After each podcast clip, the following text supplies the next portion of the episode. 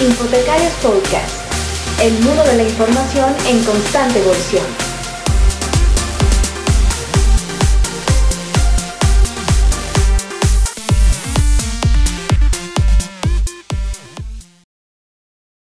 Hola, ¿qué tal? Muy buenos días, buenas tardes, buenas noches, amigos. En función de dónde nos vean o dónde nos escuchan, es para nosotros un gusto, los locos del podcast, volver por aquí el día de hoy. Eh, me acompañan mis dos amigos, Santiago Espinosa, perdón, Santiago, ya lo estoy confundiendo. Santiago, ¿qué tal? ¿Cómo estás? ¿Por dónde andas? Ese es otro Santiago, yo no sé, eh, en cuarentena nos pasa todo. Ah, nos mezclaste. Ese sería un bibliotecario interesante. Colombo mexicano, mexicano colombiano. Bueno, yo estoy en Cali, en Cali juicioso, eh, quedándome en casa para evitar que la curva eh, de contagio de este virus que hoy tenemos en el mundo llegue a un nivel sostenible. Eh, y gracias a este Yo me quedo en casa, pues hoy tenemos una super invitada, pero creo que Antonio, Antonio está en casa antes de presentar a nuestra super invitada. Yo no lo veo en casa. no, no estoy en casa. Andamos este, trabajando todavía en la regeneración de los espacios bibliotecarios acá en el Valle de Mexicali. Este, con poco personal, con guardias, este, para, no para todo el personal, estamos cuatro o cinco personas acá, este, pero pues dándole y siguiendo las precauciones y siendo parte de la histeria colectiva también. Muy bien, pero es mejor, yo creo que es mejor que nos dé vergüenza en un par de semanas por exceso que, que pecar por no hacer. Y hablando de eso, pues tenemos la super invitada de eh, una de las promotoras de Yo me quedo en casa leyendo, yo me quedo en casa jugando, yo me quedo en casa eh, consumiendo cultura, yo me quedo en casa haciendo cosas interesantes y es Ana Ordaz. Ana, bienvenida, me encanta verte. Hola, buenas tardes para mí, buenos días, ¿no? Para vosotros y un placer eh, veros ahí al otro lado. Y nada, que sí, hay que cuidarse mucho estos días para cuidar a los demás. Así es, así es. Muy bien. Es un gusto, Santi, porque tenemos a una gran promotora de aspectos relacionados a transformación digital, marketing digital, eh, juegos y gamificación. Incluso es autora de, un libro llamado Gamificación en Bibliotecas, el juego como inspiración. Pero eso no es todo. Eh, a mí me llama mucho la atención su perfil de, de Twitter que dice explorando el lado divertido de las bibliotecas. Cuéntanos un poco, Ana. Sí, quizá es eh, el lado divertida es exploradora de mundos, ¿no? Que yo digo que es que al final creo que la interdisciplinariedad es lo mejor que le puede pasar a, a, una institución o a cualquier proyecto que pongas en marcha. Eso, además, si hablamos de, por ejemplo, en los juegos colaborativos, siempre queda reflejado, ¿no? Donde hay perfiles diferentes es como mejor se logran eh, los retos comunes. Y siempre exploro, pues sí, pues el mundo del marketing, que quizás es donde más me he movido muchos años, porque estaba en, parte, en la parte comercial, en empresas, pues el mundo de la psicología, el mundo de los juegos, mm, que si de repente he hecho un curso de, patrimonio y siempre vas sacando de cada cosa que, haces, eh, ¿no? pequeñas eh, mm, como tips para para aplicar en, bibliotecas o que se me ocurre para aplicar en bibliotecas, porque como yo no, trabajo en una biblioteca, yo lo que hago es, luego lo lanzo ahí en, redes para que otros lo, cojan y a ver si ¿no? eso sale adelante. Sí, sin duda es algo súper interesante porque además eh, hay, hay, un tema por ahí que incluso muchos colegas confunden entre el tema de gamificación y los videojuegos, ¿no? ¿Cómo es, cómo es esta diferencia? Cuéntanos un Ay, poco. Sí, bueno, quizá ahí tenga que entonar un mea culpa y, tengo pendiente ese post de errores cometidos. Creo que todos los cometemos, ¿no? Cuando eres muy, eh, ¿no? Tienes ímpetu, ¿no? Y te lanzas a por las cosas. Creo que muchas veces también es verdad que las respuestas rápidas son importantes y estos días se está viendo, ¿no? Con, con el tema de la, del consumo cultural en casa. Eh, pero te equivocas en el camino, ¿no? Eh, puede que te equivoques. Entonces, mm, es verdad que el, libro que yo escribí y cuando empecé a hablar del tema siempre hablaba de gamificación y eso quizá llevó, llevó un, poco a la confusión porque el origen son los juegos. Entonces, el juego es el juego y hay que ponerlo en valor. No porque digas que hago gamificación es más importante que hacer juego, ¿no? algo, algo lúdico. Eh, y quizá pues ahí ha habido una confusión de términos y cuando alguien está jugando dice aquí gamificando en la biblioteca y yo digo, no, eso no es gamificar, eso es jugar y tiene la misma importancia. Depende del objetivo que tengas, es utilizar una cosa u otra. Y, eso es, la diferencia es la gamificación bebe de los juegos y esa es la base. Entonces tú no puedes realizar proyectos gamificados que son siempre a largo plazo si antes no has experimentado lo que es jugar, si no tienes una actitud lúdica, una, una mirada abierta a, sí, que lo que en los juegos un pensamiento lateral, ¿no? que se dice en los juegos, para buscar soluciones diferentes a, los problemas desde lo lúdico, claro. Claro, además tú, lo mencionas de manera muy interesante en, en, el libro, Ana, porque haces la diferenciación entre, entre tres asuntos muy confusos, y es precisamente el juego en sí mismo, es decir, las dinámicas del juego tradicional, si se quiere, el aprendizaje y la gamificación, que son tres cosas que hemos explorado en bibliotecas, tal vez dos de ellas más que gamificación, pero si uno tuviera que poner un ejemplo de cada una en, en, en términos de lo que cotidianamente hacemos en bibliotecas, ¿tú qué pondrías? ¿Qué dirías? Pues yo diría también quizá eh, más las experiencias lúdicas, ¿no? Eh, pero por poner ejemplos.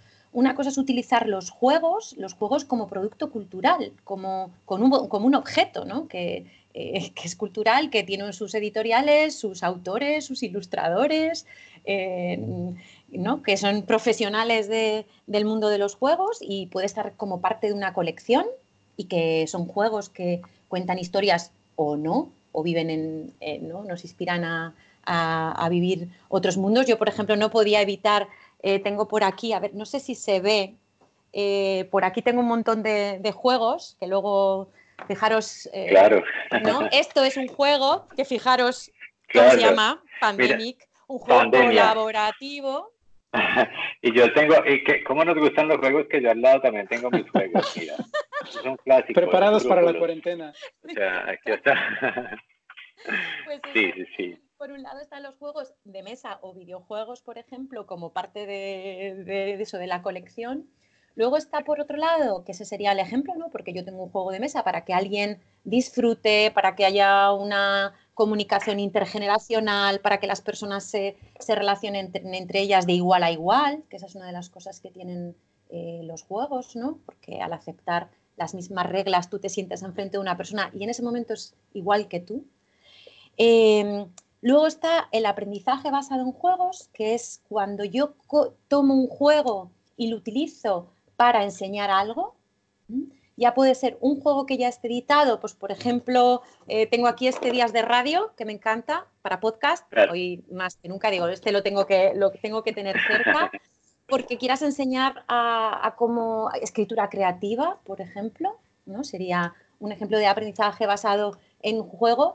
Ahí están también los juegos que se diseñan exclusivamente para enseñar algo, que eso y es lo que se ha hecho siempre en, las bibliotecas, ¿no? Vamos a hacer, quizás han utilizado juegos que ya conocíamos que funcionaban bien, pues todos los que son la OCA del, o un trivial, ¿no? Por ejemplo, adaptar un trivial con preguntas sobre la biblioteca para que aprendas ¿no? Eh, algo. Entonces eso ya sería un juego serio, un serious game, un juego diseñado con un fin de aprendizaje eh, o, por ejemplo, un reto lector, ¿no? que, tú haces para que es una experiencia lúdica, un reto, esos son los juegos, retos, ¿no? para, que tú mm, pues, te intereses por, por algo de la biblioteca. Pero luego está la gamificación. Para mí la gamificación es algo, otra de las cosas que, creo que, por eso es complicado poner en marcha la biblioteca porque se necesitan recursos, se necesita un equipo grande de personas eh, para que alguien cree la narrativa, eh, para que, mm, sepa diseñar eh, una experiencia a largo plazo, porque de eso se trata. Para mí esa es la diferencia de una buena gamificación, que es un diseño con unos objetivos claros a largo plazo. Entonces es muy difícil mantener esa curva de interés en un proyecto, eso, con un recorrido amplio. Y como ejemplo, yo pondría un reto lector que hicieron el año pasado en las bibliotecas de, en Asturias, de, de Gala Camocha, de, Gijón, que se llamaba el reto de lectura Harry Potter. que este año lo han cambiado y les ha pillado el coronavirus por en medio, que era sobre la narrativa, iba, va sobre Roma. Ah. Y, es un reto lector increíble, con, eh, con pruebas, encuentros personales, eh, juegos en medio del proyecto. Mm, para mí ese es uno de, los proyectos que lo tengo reseñado en, mi blog. Eh, tengo una sección que se llama Noticias, y ahí es donde voy todo lo que veo sobre juegos, gamificación, experiencias lúdicas, las voy añadiendo en esa sección de, noticias. Genial. Con este ejemplo me, me, diste pie a sacar del cajón de los juegos otro. Este es, este es precisamente un, ejemplo del, del, aprendizaje basado en juegos, porque es un juego diseñado, se llama Little Lotto y es básicamente una lotería basada en literatura que fue diseñada por eh, el área de, bibliotecas de una caja de compensación, de Colsubsidio en Colombia. Entonces es un ejemplo de, aprendizaje basado en juego cuando la intencionalidad está justo en el diseño mismo del juego. Lo otro es un poco al revés, si te entiendo, y es yo cojo las dinámicas del juego, es decir, cojo la mecánica del juego, cojo la narrativa del juego y convierto una actividad eh, tradicional o no de mi biblioteca en una actividad que está enriquecida por una de esas dinámicas del juego, ¿verdad? Correcto. Como decía, dice mi, vamos, como iba a decir mi gurú, pero si me escucha seguro que, le daría algo, Pepe, Pepe Pedraz, eh, un buen proyecto gamificado eh, es bueno cuando tiene que cuando desaparece, cuando desaparece al final, ¿no? Cuando esas, eh, ¿no? cuando hablamos de recompensas que desaparecen porque lo haces, muchas veces hay que saber de diseño de juegos eh, porque hay que saber cuándo se ponen las recompensas, porque eh, qué elementos van en cada, en cada momento de la curva, eh, porque... Y quizá ahí, ahora que me enseñabas eso, puedo decir, siempre lo tengo que decir, el problema del aprendizaje basado en juego y de diseñar juegos es que tú juegues no quiere decir que sepas diseñar un juego. Igual que si lees, puede que no sepas escribir una novela. Entonces, ¿Qué pasa? Que como jugamos poco, como adultos, jugamos muy poco, conocemos, mm, nos centramos en un tipo de juego que es o los que nos gustan a, nosotros o los que conocemos, que suelen ser pues todos los programas de televisión, tipo concurso, donde hay un ranking, mecánica, eh, o, un elemento, un elemento, de juego, perdón. Eh, entonces copiamos los juegos que sabemos que funcionan, el trivial, el monopoly, la oca, el parchís, y nos hacemos unas experiencias eh, cuando existen más de 50 mecánicas de juegos.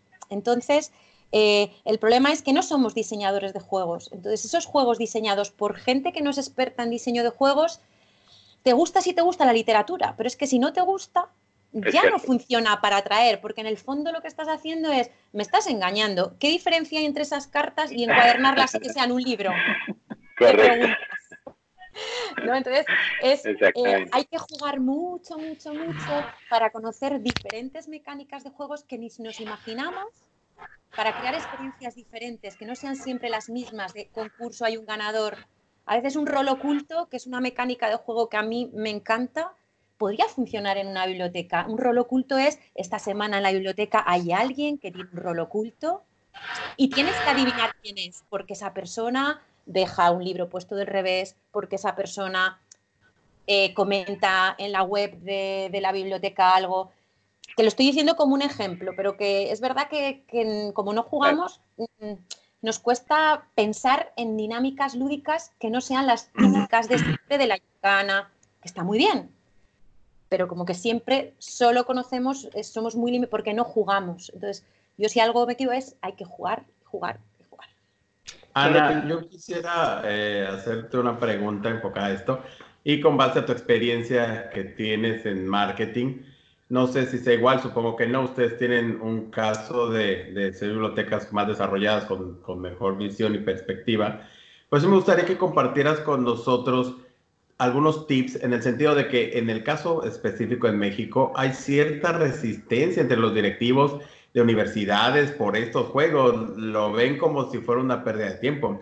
No se asigna un recurso para poder comprar los juegos. Tú vas a una feria de libro y si no dice la factura libro, te la regresan. Entonces, eh, nos encontramos a veces con muchos frenos que son partes administrativas que no nos dejan llevar la operación a, a tener esta actividad lúdica que por, por ejemplo, en mi caso que estuve en, biblioteca universitaria, para los jóvenes es también vital el sentir y aprender de una manera lúdica de relajarse, de quitarse el estrés académico en la biblioteca, de llevarlos a, a un estado de sentido de pertenencia también en su biblioteca. Eh, ¿Qué tips nos podrías dar como bibliotecarios? Porque yo sé que es una labor de los bibliotecarios sensibilizar a nuestras autoridades. No siempre es, es basta con el proyecto y que lo hagas en mil hojas de papel y especifique los objetivos. Hay que sensibilizar también. Y esa parte que supongo la funcionas tú con, con el marketing, la verdad es que me gustaría conocer tu opinión, porque en México nos encontramos con ese tipo de restricciones, tanto en públicas como en universitarias tú puedes recorrer bibliotecas universitarias de México y son pocas las que tienen este tipo de actividades lúdicas. Eh, eh, son más solemnes y, este, serias que, un velorio. Entonces, la verdad es que creo que en esa parte nos falta mucha sensibilización, perdón, pero por parte de las autoridades, porque yo conozco bibliotecarios que sí quieren llevar esas actividades, pero hay tanto freno administrativo, de prejuicios, o sea, si tú mencionas, voy a poner un videojuego, casi, casi te dicen que eres el diablo de los bibliotecarios, o sea, entonces, la verdad es que Saúl conoce que la situación no es tan fácil acá, en ese sentido, de que pues los autores a lo mejor no han evolucionado con estas formas de aprendizaje lúdicas y se resisten muchísimo al cambio. Sí, se resisten a las redes sociales, se resisten, pues con más razón, imaginarlos ver que están jugando lotería, que están jugando eh, bingo, que están jugando, o por, por, ejemplo, en mi caso pusimos unos rompecabezas en la biblioteca ah. y, bueno, era, ¿por qué estás desperdiciando una mesa? Eh, había mucha resistencia. Ya cuando ven que funciona, pues lo terminan aceptando. Pero yo creo que debería de ser un proyecto en el que se fusionen tanto autoridades como bibliotecarios para que de la mano se pueda desarrollar la biblioteca. Sí, pero bueno, no te creas que os pasa solo a vosotros, aquí también pasa. En el tema de la compra, yo te digo, tú puedes poner, por ejemplo, este días de radio que yo te comentaba, tú pones autor Alejandro Mayo, mm, título días de radio, editorial Montaver. Mm, hay muchos libros incluso que llevan depósito legal, aunque no lo lleven. Y nadie tiene por qué saber qué es un juego. ¿no? Eso, por ejemplo, eh, ¿no? tiene su autor, su título y su editorial. En cuanto a lo que comentas, sí que hay algunas bibliotecas, yo también me parece una idea estupenda. En, una biblioteca tenían, en la Biblioteca Central de la Universidad de Valladolid, un rincón de ajedrez. Pero es que el ajedrez es un juego y contra eso no decimos nada, ¿no? Porque como lo conocemos no nos, da, no nos asusta, ¿no? Eh, pero es que hay juegos abstractos para dos jugadores, muchísimos, pero modernos. O sea, quizá esas personas es porque es el desconocimiento, igual que cuando hablábamos que los libros electrónicos eran el diablo, que, eso iba a matar al libro en papel, pues es que es lo mismo, porque esas personas no han jugado un videojuego nunca y se creen que es Fortnite, que es lo que me pasa a mí. Cuando digo videojuego ya están todos, ah, Fortnite, qué horror. Eh, no, es que no conocen el sector, no conocen eh, eh, lo que aporta de narrativa los videojuegos, lo que es la, la ficción digital, y lo que pueda aportar. Entonces, contra eso, lo único es crear proyectos, poner en marcha bien argumentados y, defenderlo. Eh, yo, mm, mira, en esa biblioteca que yo te comento, pues pusieron también, hay un rincón que es para, con lo que decías tú, ¿no? No sé si te refieres a los puzzles. Pues mira, ¿quieres desestresarte un rato? De, estás estudiando, pues vas, te colocas, haces un, te echas una partida o colocas, haces un, un puzzle y te estás ¿no? Un poco evadiendo del estudio y luego vuelves a, ello. En, las bibliotecas, pues a lo mejor si no lo ven, pues mira, empiezas como hacen bibliotecas en, España, que es, venga, vamos a hacer los sábados por la mañana eh, un encuentro para juegos de mesa a nivel familiar, porque parece que si metemos a los pequeños, a, las, eh, los niños y a las niñas, pues entonces mm, funciona, porque ellos sí pueden jugar, los adultos no, pero si es para familias sí pues venga, pues vamos a entrar por ahí, que es lo, fácil, ¿no? Pero quizás el desconocimiento de, personas que, me pasaba a mí antes también, que nos quedamos en el, en el Monopoly, en el Cluedo y en el Trivial. Y, no hemos visto esa evolución desde el año 95, que creo, yo creo que el Catán, el Carcassonne ha hecho una gran labor de lo que es el juego de mesa moderno y, que es que tiene un crecimiento exponencial en, los últimos años, como producto cultural y como ocio eh, eh, cultural. Pero bueno, yo creo que la única forma de vender es datos, eh, em, las editoriales que hay, el tejido también de, ese sector, ¿no? De cultural, de videojuego y de, y de juego de mesa. O sea que es poco a poco, hay que, hay que ir entrando poco a poco. Mm.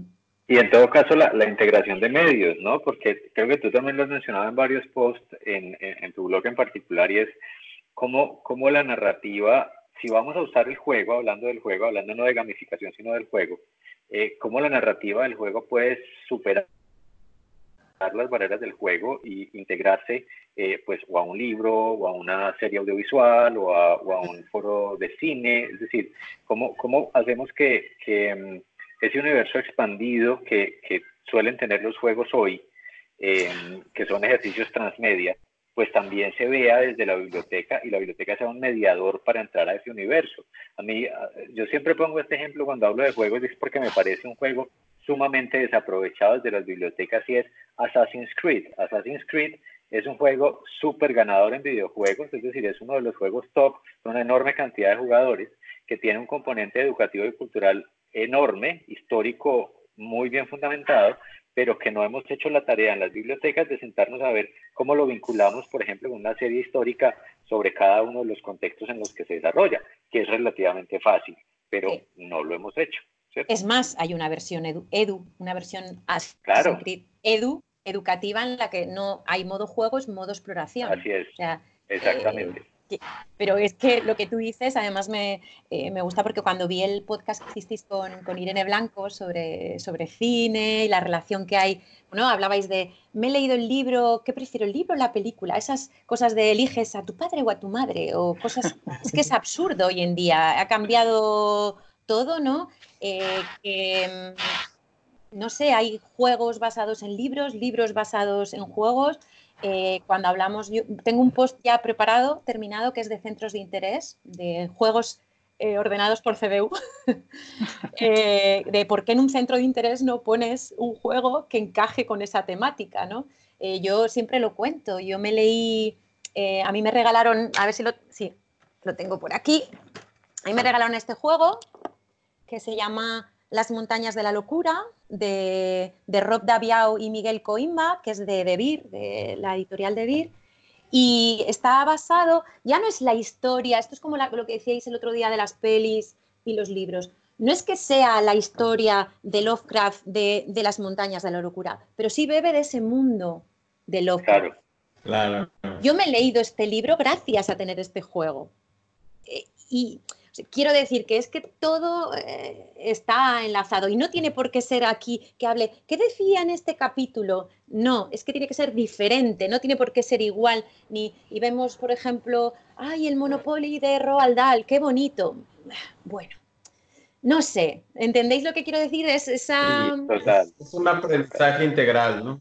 Exacto, es ese transmedia que completa todo una, un gran universo, ¿no? Que, que puede ser Lovecraft o puede ser, eh, pues se nota mucho cuando pues, Sherlock Holmes, ¿no? De Sherlock Holmes hay maravillas, de Sherlock Holmes Detective de Asesor, por ejemplo. ¿no? Yo creo que eh, ahí yo lo hago la labor cuando hablo con el mundo de los juegos, eh, del tema de cuando se liberan los derechos, ¿no? Cómo surgen juegos basados en esos mundos.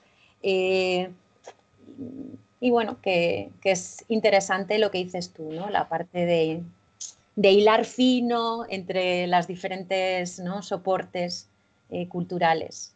Quizás quien mejor eh, ejemplifica esto pudieran ser los cómics, ¿no? Eh, el mundo de DC y Marvel, que son totalmente transmedia y crossmedia, que finalmente tú pasas de una historia a otra y de un medio a otro, del videojuego al libro, al cómic, y, bueno, vas, vas, teniendo diferentes historias, escenarios y, y demás situaciones que se presentan alrededor y que se vinculan entre ellas, porque si te das cuenta, estás en el juego y tienes el mismo seguimiento, vas en la misma historia del cómic y de la película, y, todo eso te crea ya un universo que tú les preguntas y ellos saben la historia completa del superhéroe porque la fueron aprendiendo de esa forma, ¿no? En diferentes recursos, pero que finalmente lo absorben como tal, como producto. Sí, y, lo que yo digo de que tampoco tiene que ser una, es simplemente como una inspiración, ¿no? Por ejemplo, ahora hay una, hay una editorial, Montaver, que, que, ha sacado un par de juegos de Stevenson el año pasado, yo creo, era Kickstarter, me parece, que yo los tengo, y el del Diablo en la botella eh, simplemente es la mecánica que tienes que conseguir puntos en unas cartas y que eh, no tiene nada que ver, pero sí que está, iba a decir, no tiene nada que ver con la historia, pero sí, porque, porque al final es un mercadeo con, ¿no? con, precios ¿no? y subastas de, de, un, de, un, objeto. Entonces, eh, o que todos los juegos que hay de la isla de pirata es Isla Prohibida, hay muchos juegos basados sobre piratas que quizá no tendrían sentido si no estuviera la isla del tesoro, ¿no? como universo de que, se pueden hacer o con vídeo. Yo hablo mucho de juegos de mesa, pero con, videojuegos también, ¿no? Pues por ejemplo, pues el que yo cuando estuve en la feria del, libro de, Medellín, en la fiesta del libro, eh, que hablaba de Valiant Hearts, que es sobre la Primera Guerra Mundial, o sea, es que eso daría para un club de lectura mm, sí o sí, o sea, seguro, seguro. Eh, y lo que sientes tú como jugador eh, es que te emocionas igual que, mm, iba a decir, sí, es que no tiene nada que ver la experiencia, pero una complementa a la otra. Retomando un poco esto de que los, de lo que los adultos no, no suelen jugar, hoy en día me parece que está muy de moda esto de los escape rooms. ¿Tú crees que esto se podría llevar incluso a las bibliotecas o cuál es tu experiencia con ella? Sí, a mí me hace mucha gracia porque me encuentro con mucha gente adulta que dice, a mí no me gusta jugar, pero va a un escape room. Y yo digo, es que un escape room es un juego. es más, hay un juego de mesa. En realidad, un escape room, eh, cuando hablamos, es como una evolución, también lo piensas de una gincana, ¿no? Eh, que pasa que tiene una, eh, una narrativa, ¿no? Está más evolucionado, pero en el fondo son puzzles, son puzzles que hay que ir solucionando para conseguir, lo que pasa que te pone una mecánica eh, diferente que es la del tiempo, esa mecánica del límite de tiempo ¿no? que, crea, hace la experiencia diferente. Yo siempre digo que tú puedes tener un juego eh, y que solo una de las mecánicas puede cambiar la experiencia que, estés teniendo en ese juego. Por eso también digo que cuando creas una experiencia y no sale, porque no va a salir a la primera y haces el testeo, no hace falta decir que no funciona, simplemente puedes cambiar algunos elementos que hagan que esa experiencia o esa actividad que has hecho en la biblioteca eh, evolucione. Por supuesto que, puede funcionar una biblioteca, pero es que una biblioteca no va a ser capaz sin dinero de hacer un buen escape room, porque es un escape room, hay que llevar sus, sus, recursos. Lo que puedes hacer pues es eh, un breakout, que los breakouts son los breakout edu, que sí que se están haciendo mucho en bibliotecas. Había uno de acceso abierto hace poco en una universidad, que son las cajas que tienen candados y para abrir cada candado necesitas resolver eh, ¿no? unas pruebas relacionadas con un conocimiento determinado. Que lo o yo, por ejemplo, he hecho hace poco uno que teníamos, tengo diseñado eh, con Pepe Pedraz, que es a la luz de una bombilla. Eh, un, es un breakout de un cazado, para cazar monstruos, tienes una narrativa en eBiblio para el tema de recursos electrónicos, para enseñar cómo eh, funciona eBiblio a través de un juego. Y eso no es gamificación, yo insisto. No es gamificación porque es una actividad puntual, es un juego, una actividad lúdica que diseñas para enseñar un contenido. Que o sí, una habilidad, que es la habilidad de buscar en eBiblio, por ejemplo, o, de dar a conocer. ¿no? Y que el juego por sí mismo no quiere decir que, que aprendas ese contenido, porque debe haber una fase también de, tiene que haber una persona que guíe esa experiencia y que haga la reflexión posterior, ¿no? Que te diga, te has dado cuenta que aquí, eh, cuando has buscado, ya es la parte de transmisión de, del conocimiento, que, porque pongas un juego encima de una mesa no va a ser, no, no, no ocurren milagros, que digo yo, ¿no? Tiene, tiene que haber un, un proyecto bien, bien planificado, pero sí, el, el, escape room tiene ahora mismo, sobre todo aunque sea a nivel marketing, tú pones escape room en la biblioteca y, como decimos, lo petas, seguro. Sí, sin duda. Eh, bueno, y en, este sentido, de igual manera, ¿cuál, qué, qué, recomendarías para quien esté interesado en comenzar este, este paso hacia la gamificación en bibliotecas? Pues yo empezaría por introducir los juegos, por hacer una buena selección de juegos, eh, creo que tengo, sí, el selecciona, cómo seleccionar en, bibliotecarios, el último que, escribí, eh, creo que era de selección de juegos en bibliotecas, pues decir, pues igual que lo harías con libros, ¿no? Pues no compres todos de una misma editorial, compra un juego de cada editorial, juega, pues no vas a comprar todos de una temática, pues compra que, que, que abarquen temas diferentes, que abarquen mecánicas diferentes, ¿no? que, haya para muchos jugadores, para pocos jugadores, em, mm, por edades, no compres todos para infantil. O sea, lo mismo que harías una, una, una selección de contenido y teniendo en cuenta, por supuesto, a los jugadores, ¿no? Eh, ¿Han jugado antes? ¿No juegan?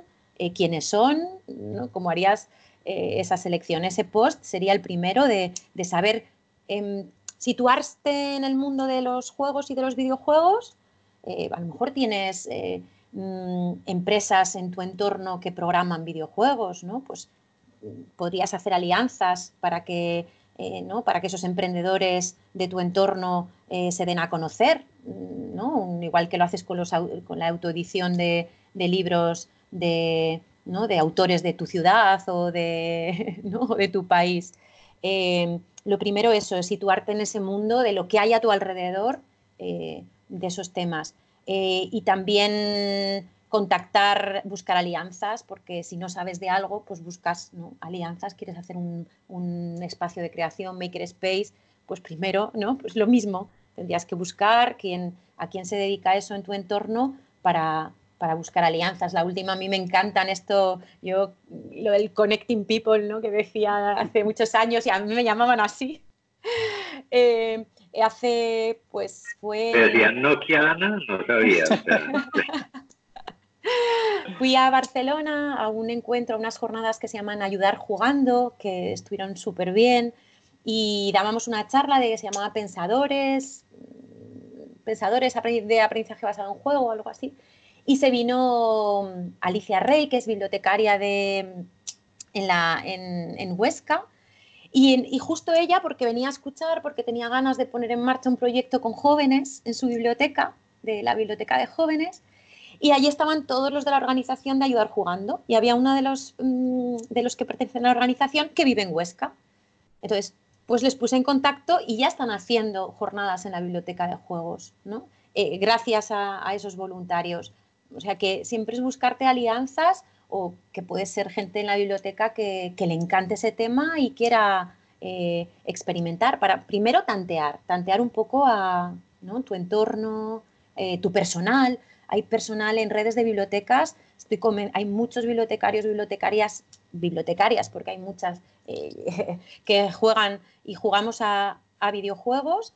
¿Quién está interesado en ese tema? No sé, pues darle voz, dejarle que, que gestione una, sección de, videojuegos, porque nos va a llegar y nos va a pasar como con los libros electrónicos, porque ahora ya no se compra todo, no hay videojuegos en, físico, ¿no? Entonces, eh, ¿cómo, juego, ¿cómo compro un juego online? Un videojuego online, ¿cómo lo presto? Para que se guarde mi sesión y no pierda lo avanzado en, un juego, en, qué nivel me quedo. Eh, todo ese problema está ahí, y, nos va a pasar como con los libros electrónicos, que, nos van a ver fuera totalmente de, ese, ¿no? de ese entorno. No sé, que es... nos, pillan em desprevenidos un poco. ¿eh? Empezar conociendo lo que hay, la realidad del, mercado de los juegos y, de los, y de los videojuegos como una parte cultural. Aparte luego de hacer actividades, pero es que eso va... Eh, hay que formarse en, pues eso, en, jugar mucho y en diseño de juegos, por ejemplo. Y ocho cursos de diseño de juego analógico, eh, creación de narrativas, un poco todo, todo ese tema. Ahora que mencionas los cursos, eh, ¿qué, tan, ¿qué tan difícil es para los profesionales que no han tenido un contacto eh, regular o, frecuente con los videojuegos? No, mm. no, llegan a tener cierta resistencia a, interactuar con, con, la gamificación y con estos temas? Sí, pero yo hay una cosa que, digo, es si no tienes actitud lúdica y no te gustan, de verdad, no lo hagas porque es contraproducente. ¿no? Siempre va a haber alguien que, le guste y que sepa hacerlo, ¿no? A veces delegan esas personas para que lideren los proyectos. Eh, busca a alguien que le guste, eh, igual que, eh, no sé, pues las secciones de música, que ahora no sé qué ocurrirá con, ¿no? La que está todo el mundo, que, hacemos con tantos CDs en, en las bibliotecas. Pues no sé cómo se hace la, eh, la asignación de quién lleva la sección, quién hacía la selección de música en las bibliotecas o la de cine, quién la hace. Mm, pues es que es lo mismo con los videojuegos y con los juegos. Es que es la misma, ¿no? yo creo que sería, eh, habría que, buscar gente que, supiera del, tema. Eh, por ejemplo, es lo de los videojuegos es que es un tema que me toca porque estuve hace poco en la nueva biblioteca de, Orense con María Benítez, que está montando la zona joven de, de la biblioteca y nos podéis imaginar, yo hace un año creé un grupo de Slack con bibliotecarios interesados en este tema, que no se ha movido mucho. Y, hace poco volví a lanzar en Twitter y en el grupo que tengo en Facebook, que se llama Actitud Lúdica en Bibliotecas. Es un grupo cerrado, pero luego os cuento si queréis para, entrar. Eh, lancé la pregunta, eh, ¿alguien está montando algo sobre videojuegos en bibliotecas? Porque ya hay gente que lo tiene. ¿Por qué no compartimos, eh, ¿no? ayudamos a otras personas que lo están eh, montando para que no empiecen de cero a hacer esa ardua labor de investigación, de cómo lo compro, pues en Steam, pues yo sé que puedo hacerlo con una tarjeta, que es el librero, pero no, todo ese tema que, que, va a pasar y que está pasando en muchas bibliotecas, ¿no? Compartir eh, esa, esa, información. Yo y además que, lo traen las nuevas dinámicas. Sí, mm. ese grupo tenemos que entrar, Saúl, o sea, sin duda. Ese, grupo no será cerrado para hipotecarios, no sé qué vamos a hacer, estamos negociando. es un grupo que creen en Facebook que se llama Actitud Lúdica en Bibliotecas. Eh, lo único que hay que hacer para entrar es, hay dos preguntas, contestarlas. Yo ya os lo digo, yo digo, ese es el filtro. Si te realmente te interesa, supera el reto. son dos preguntas, es, ¿te gustan los juegos? Dime un juego que te guste ¿Y por qué quieres estar en el grupo? Si es que no hay más. Yo ya digo, no hace. Muy bien. Me parece muy bien. Bueno, pero, a, ver, pero una pregunta difícil. ¿Has tenido que eh, rescindir de alguna de las solicitudes? O sea, ¿o las ha aprobado todas? No, normalmente cuando alguien eh, tengo solicitudes ahora para, entrar y no han contestado las preguntas, suelo mandar un mensaje privado, ¿no? Porque ah, eh, de por favor, si te interesa, por favor, contesta las preguntas. ¿no? por supuesto. Eh, suelo mandar un correo ¿no? Em, privado para decirlo. Y, no, en general muy bien, da gusto, da gusto. Las cosas que se comparten, todo el mundo participa un montón y, y está muy bien. Pues yo, yo lo que quería aportar como esa parte final eh, es, es, básicamente, tú, tú, lo has dicho de alguna manera, y es como esos modelos también de, de em, digamos, propiedad de los videojuegos están cambiando, porque vemos que, que plataformas como, como, Google Stadia, como las plataformas que está lanzando Nvidia, que es uno de los más grandes productores de, de hardware para, para videojugadores, pues ya lo que ofrecen es streaming de videojuegos. Y, y, en la, y, en la, biblioteca todavía se nos dificulta siquiera comprar biblioteca digital. Ahora eh, tenemos que dar el salto a, a, pensar en que no necesitamos consolas, sino que vamos a tener que tener un modelo de suscripción. Creo que hay que, hay que aprovechar esta situación en la que estamos ahora, que es una situación que nos ha demostrado eh, por estar aislados en nuestras casas, el beneficio que tienen eh, quienes pueden acceder a medios digitales para tener cultura en casa, porque tenemos que decir, también es un beneficio que no toda la población tiene, pero cómo aprovechamos esos beneficios para llevarle cultura a la persona que está en casa y no solo en esta situación, sino en una situación cotidiana eh, y en, en, su teléfono móvil, que es tal vez la puerta de entrada más fácil que tienen las bibliotecas hoy a la cotidianidad de un usuario. Creo que es una pregunta que nos queda en el aire. Hombre, y una de las cosas que quedan en el aire, para mí es súper importante, hemos creado toda la vida, hemos trabajado mucho en los recorridos lectores, ¿no? pero no puede, es muy complicado en el tema, por ejemplo, de los videojuegos, ¿no? el consumo que se hace em, sin ningún tipo, las bibliotecas no están haciendo selección. Al final tienes bibliotecas con personas en los ordenadores que hay en la biblioteca jugando a lo que sea, cuando dando el servicio para, también para familias, familias que estarían encantadas en recibir ¿no? formación de ese nuevo consumo digital, saber valorar lo que es un, en un videojuego y saber leer, leer el videojuego. Eh, ahí eh, recomiendo siempre a Luca Ramada, que, eh, la labor que hace en, difusión de todas estas narrativas digitales y yo recomiendo que, le, le, sigáis. Tomaremos en cuenta esas, esas recomendaciones, sin duda. Y em, bueno, un poco para, para ir cerrando, eh, yo creo que en los videojuegos finalmente eh, basta con que los pruebes, que al final hay un poco de resistencia, pero en cuanto a los pruebas, en cuanto a los pruebas, seguro que te diviertes y te quedas por ahí, ¿no? Bueno, si eliges es como los libros, te gusta leer, pues depende, ¿no? A mí la ficción no es lo que más me guste de, del mundo, pues hasta que no descubrí qué, tipos de libros me, gustaban, pues quizá no leía ¿no? tanto como ahora. Y esto es igual, hay que encontrar eh, cuando el juego que encaja contigo, aunque luego a nivel profesional pues te quieres probar otro tipo de, de juegos, pero al final eh, cada uno disfruta con un tipo de lectura, con un tipo de juego diferente, que encaja con, con el momento, con las personas con las que estás y con tu estado vital. ¿no? Totalmente de acuerdo. Bueno, pues yo creo que con esto podemos ir, ir cerrando esta, esta edición. Eh, Ana, la verdad es que ha sido una charla bastante agradable, muy amena. Eh, ¿Dónde te pueden seguir? ¿Tus redes sociales, tu blog? Cuéntanos. Pues mi blog es anaordas.com. Ahí está eh, la sección de, noticias que comentaba, donde voy, voy actualizando todo lo que voy viendo sobre el tema. Y el grupo de Facebook se llama Actitud Lúdica en Bibliotecas. Perfecto, que hay que responder la pregunta para desbloquear el reto. Efectivamente. Y no hay, sin trampas, y no vamos a decir cuáles son las preguntas más, ya si se lo perdieron tienen que oír otra vez todo el podcast.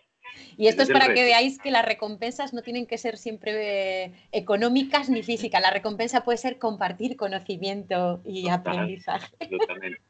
Pues Ana, me encanta, me encanta escucharte siempre. Muchas gracias por aceptar esta invitación y, y nos seguimos viendo digitalmente y esperamos muchas recomendaciones para estos días, ¿no? Para jugar. Estos días de cuarentena. Exactamente, sí, sí, ahí, ahí estoy, ahí estoy. Que muchísimas gracias por invitarme, que os cuidéis mucho eh, y que mucho ánimo para lo que nos queda. Actitud y ánimo, eso es lo que, lo que debe sobrar en estos días.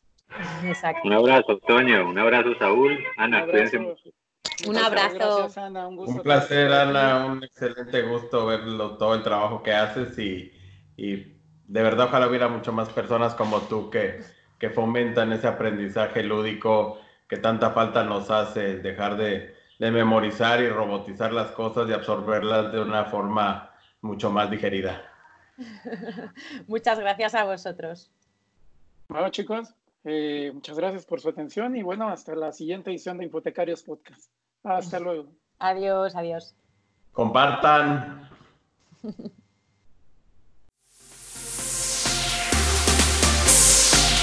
Hipotecarios Podcast. El mundo de la información en constante evolución.